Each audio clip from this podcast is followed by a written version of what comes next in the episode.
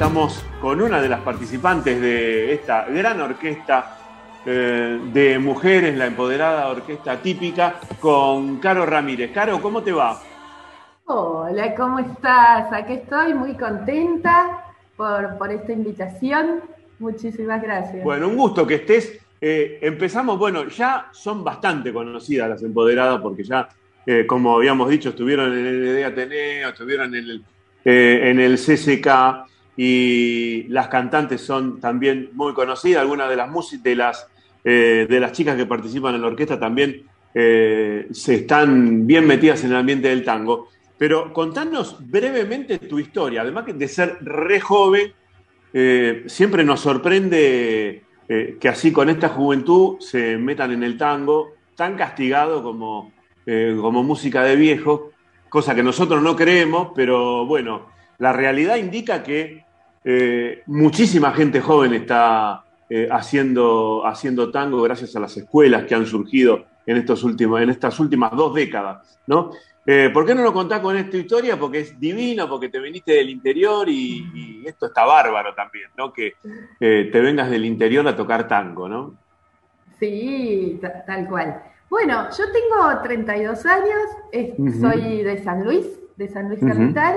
Empecé a estudiar violín muy chiquita, a los seis, y bueno, nunca, nunca lo dejé, terminé la secundaria, me fui a seguir estudiando a, Córdoba, eh, me recibí en la Universidad Nacional de Córdoba, que ahí está la, Facultad de Artes, y dentro de la Facultad de Artes, bueno, las, carreras de música, así que siempre mi, mi, mi formación a través del violín siempre fue una formación muy académica.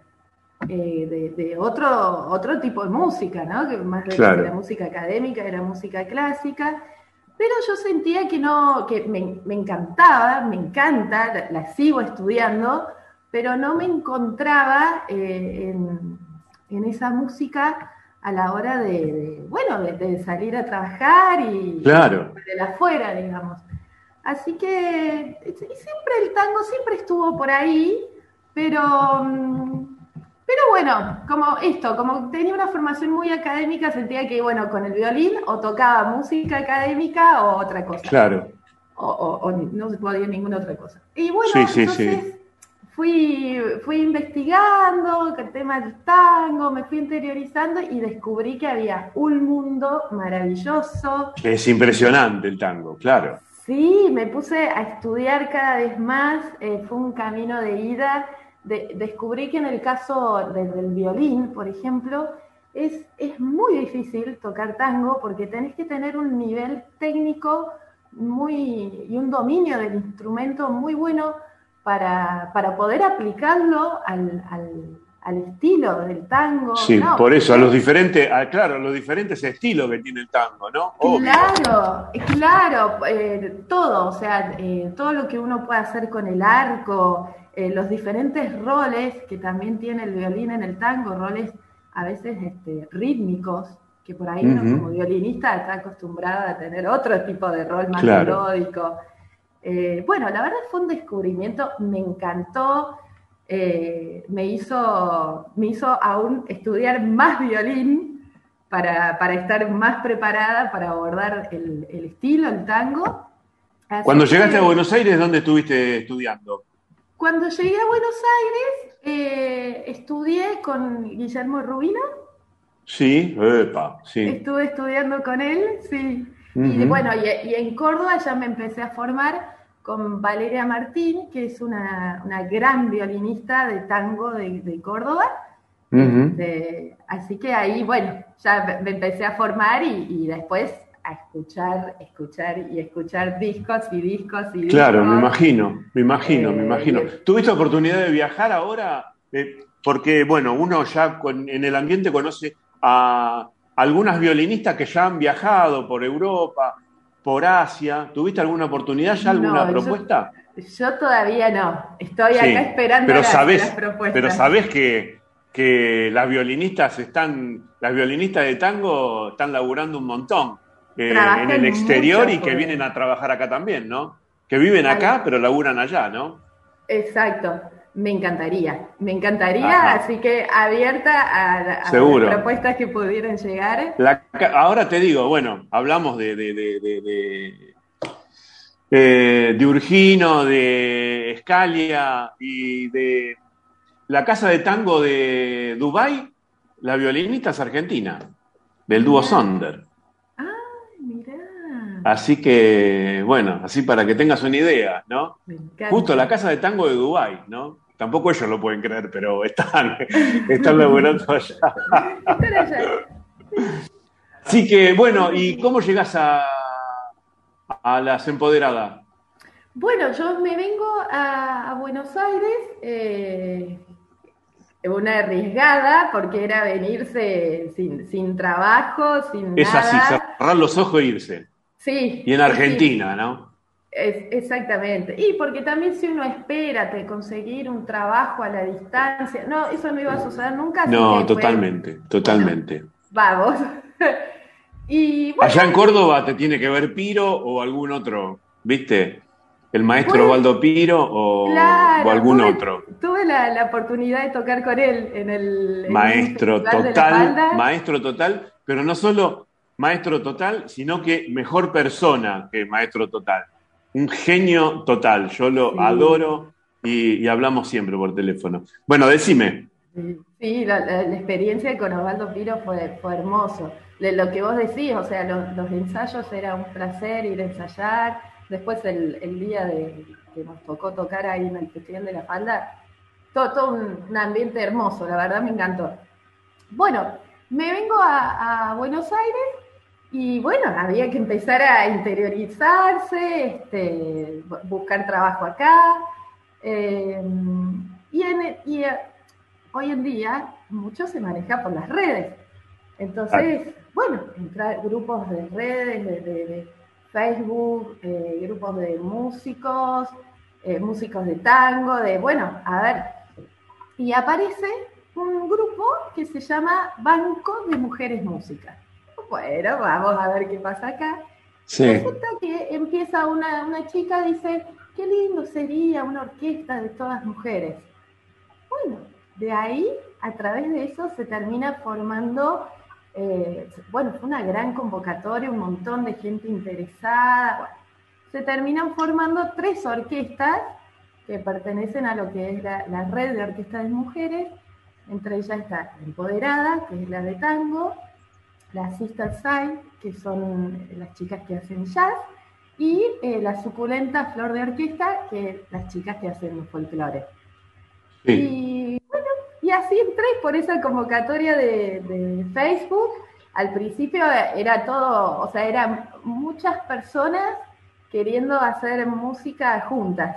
Claro. Y bueno, Fue, fue mucho trabajo ese primer tiempo muchísimo trabajo para ver cómo encauzar toda esta energía, eh, desde tema de qué, hacíamos con los arreglos, qué repertorio se iba a abordar, cómo armar la orquesta, porque había de instrumentos lo más diversos. Claro. Había trompeta al principio. Eh, entonces, bueno, de a poco todo se fue regulando, o nos fuimos organizando, tenemos dos, una, una de ellas ya no está, pero dos de las chicas fueron las que idearon toda la estructura organizativa de la orquesta, cómo íbamos a funcionar a nivel de gestión. Este, de ahí surgen lo que nosotros trabajamos en comisiones.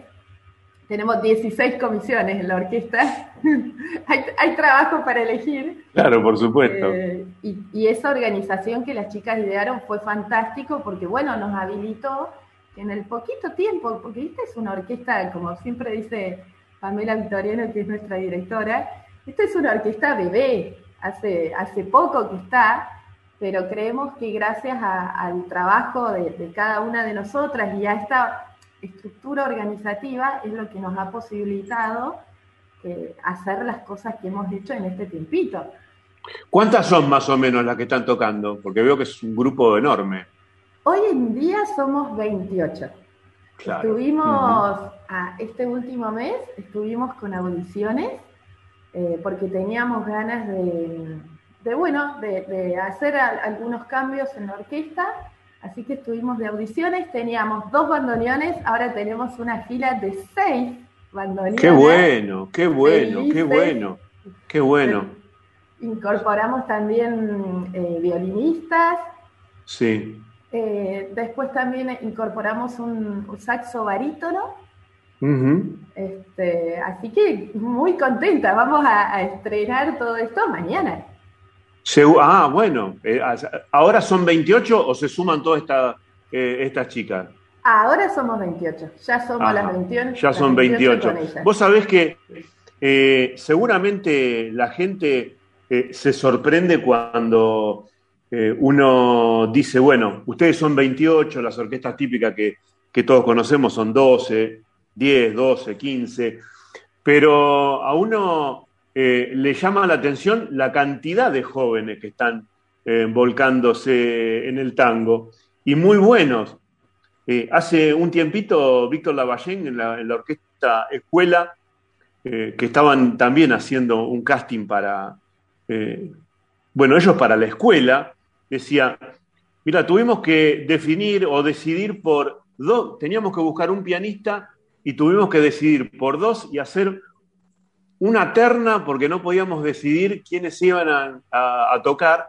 Y en los violines no pasó lo mismo, y en el bandoneón no pasó lo mismo.